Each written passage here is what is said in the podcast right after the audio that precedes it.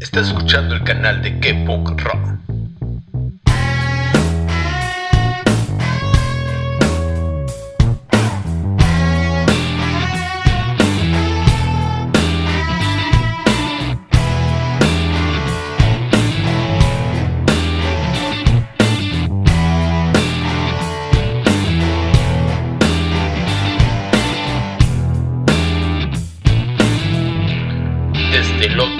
Lado del charco.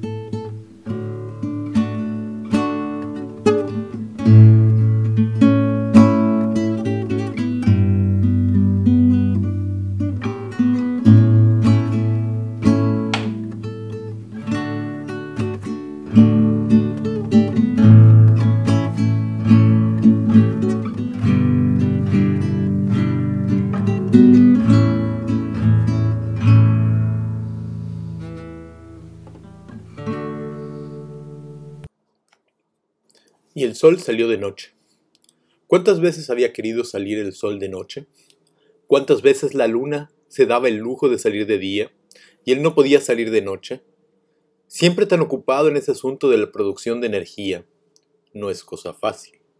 La gravedad del asunto de la fusión nuclear lo tenía tan ocupado que no podía salir de noche. En cambio la luna, con su señor conejo pasajero, se daba el lujo de asomarse en el día y de vez en cuando darle al sol sus besos. La luna le había contado las cosas que sucedían en la noche, de las frías noches de invierno, del rumor del viento en el otoño, del renacer de la primavera, de las cálidas y húmedas noches de verano. También le había contado de la sombra del jaguar en la noche cuando acechaba, de los sueños de los hombres, de los bailes en verano y del ponche en invierno.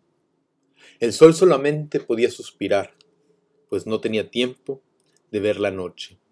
Él quería desesperadamente ver la noche. ¿Y qué era lo que sucedía en la noche?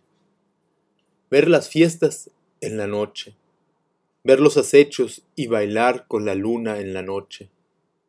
Así un día decidió sorprender a la luna y dejar por un momento a un lado ese tedioso asunto de transformar materia en energía ponerse un saco y corbata y salir de noche.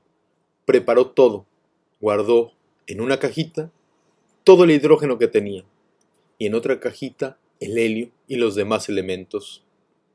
Se puso saco y corbata, paró la producción, abrió la puerta y salió de noche. Tal fue la gravedad del asunto que al cerrar la puerta el sol se tragó la luna, la tierra y los demás planetas por lo que no pudo observar la vida de noche. Simplemente se la tragó. Eso sí, puede ver ahora las manchas del jaguar deslizándose por la Vía Láctea. Tierra, agua y libertad. Alfredo Ick.